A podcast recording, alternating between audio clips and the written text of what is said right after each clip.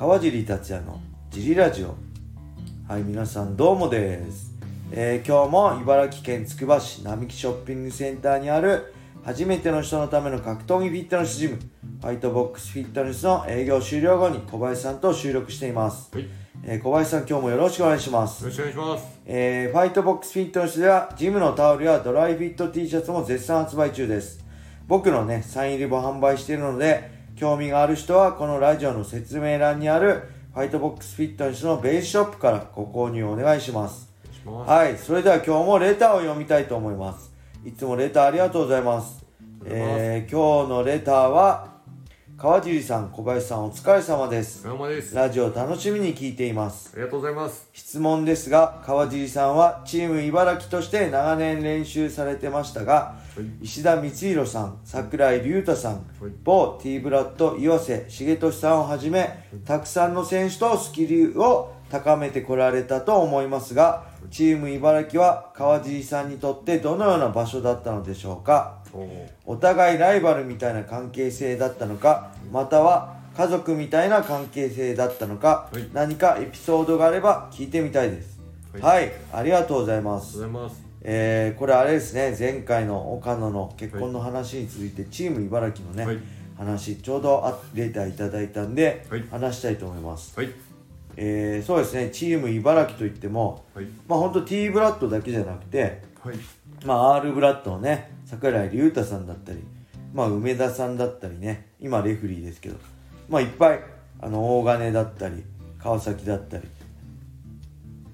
あのね早乙女だったり、い、っぱいいるんですよね。でマッハ道場でもあの岡野だったり、まあ、高橋さんだったりね。はい、いっぱいあのまあ谷口とか徳久とか今はもういないですけどいっぱいチーム茨城のメンバーがいて本当チーム茨城で集まってはい、練習をしてる感じでした、はい。えー同じね茨城で、まあ、結構みんな似てるんですよねタイプが、はい。チーム茨城といえば何よりフィジカルね。あのパワーフィジカルが強く。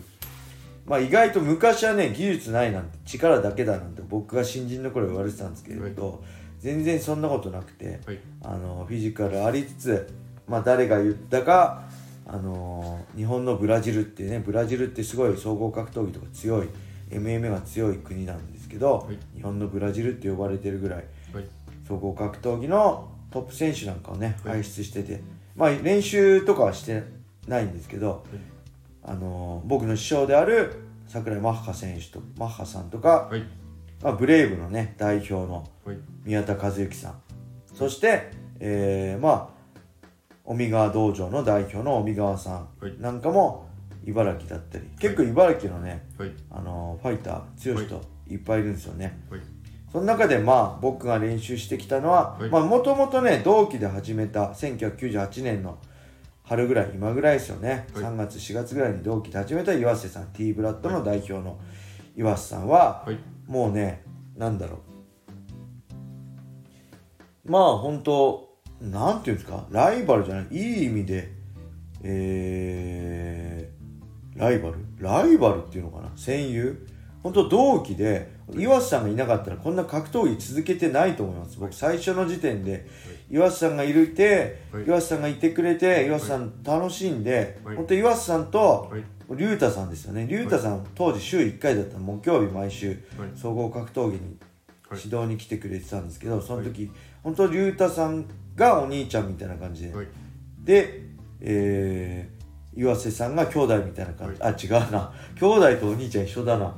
龍太さんいろいろ教えてくれるお兄ちゃんみたいな感じで、はい、なんかい岩瀬さんはその仲間みたいな、はい。僕との同期みたいな感じで、2人がいたからねなんか毎日練習行くってよりもはい、その仲間に会いに行くのが楽しくて、はい、えー遊び行ってた感じですね。最初は。でそこからだんだん本気になってはい。ハマってって感じで、はい。岩瀬さんはね本当昔からプライベートでもご飯食べ行ったりとか、はい。い、ろいろあの今でもね、はい。あのーまあ今コロナでなかなか行けないですけど、はい。今僕がファイトボックスフィットネスの代表で岩瀬さん T ブラッドの代表ではい。離れちゃったんですけど月はい。1回はね一緒にご飯食べ行ったりはい、してます。で龍太さんは、はい、えーあれですよね USC の時もね、はい。まあ、来人の時もずっと僕のセコンドアメリカまでね一緒に来てくれてすごい優しい本当ね何でも頼れるはい。お兄ちゃんって感じですね、はい。あのわがままも言えるしバカなことも言えるし、はい。あのーなんだろう本当居心地いいですよね。はい。昔は本当 YouTube とかできる前ははい。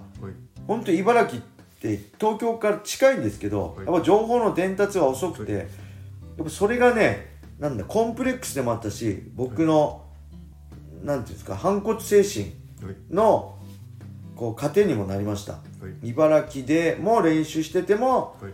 東京のやつには負けないと思ってたしそれがねだんだん幅が広がってきて、はい。茨城から世界ではい。戦うことが僕のアイデンティティになってきてはい。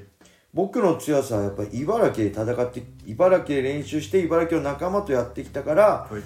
あるって言っても自分で過言でないと思っててこれは例えば他た例えば強くなるためにはい。違う東京のジムに移っはい。てなったらどうだったのかな？ってちょっとね自分でも。はい。やっぱり茨城の仲間と茨城で練習して結果を出すってことにはい。意義を感じてたんではい。その辺も含めてね、はい。うん、すごい、まあ、僕にとっては大切なはい。場所でしたね、はい。うん。そしてそのうちねだんだんそうやって若い子もまあ昔から徳久とか谷口とかいたけどはい。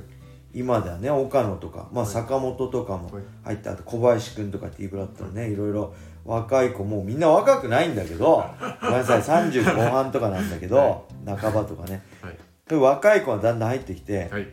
例えばね2011年今でも覚えてるけど2011年のストライクフォースの、はい。あのータイトルマッチの前とかは結構岡野がねはい。まだそんなそこまで強くなかったんですよ。今みたいに。今めちゃくちゃ強いんですけど、はい。なんですごいね打撃スパーやってすごいね対メレンデス対策として岡野とスパーリングしてもらったりしてましたね。はい。いつしかそれがだんだん強くなってものすごいジャブとかものすごい鬼フィジカルになってねもう練習するのも大変になってね。はい。あのーどんどん強くなるんですよねみんな。やっぱこのコインで人数はそこまで例えば東京に比べてはい。少ないですけど少数精鋭で本当に強くなりたいっていう。はい。でもそういう人じゃないとね輪に入れないんですよ。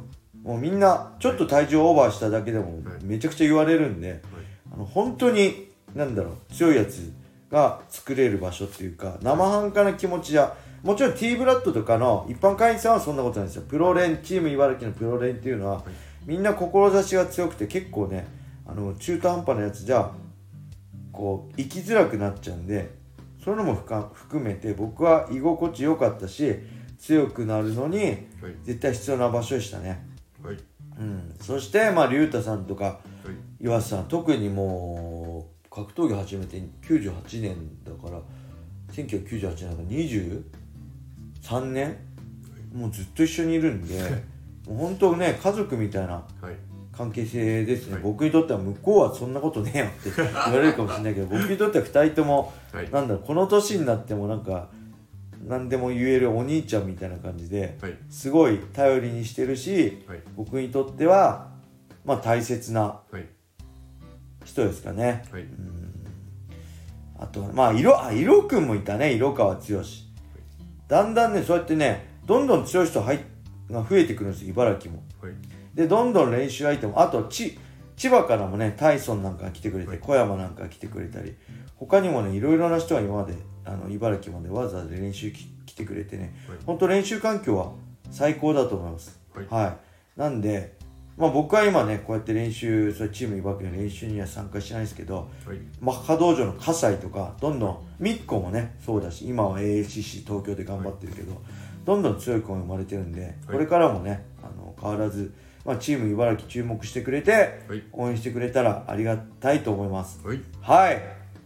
そんなわけで今日もジラジオを聞いてくれてありがとうございます。まだねスタンド FM のアプリをダウンロードしてない人はい。ぜひというか絶対スタンド FM をダウンロードして 川尻達也フォローいいねを押してレターもねどしどしお待ちしております。えーそして相変わらずこのねオフセっていう投げ銭サイトを募集してますので支援ファンレターお待ちしております。このラジオを続けるモチベーションになります。はいそれでは今日はこんな感じで終わりにしたいと思います。皆様良い一日を。またねー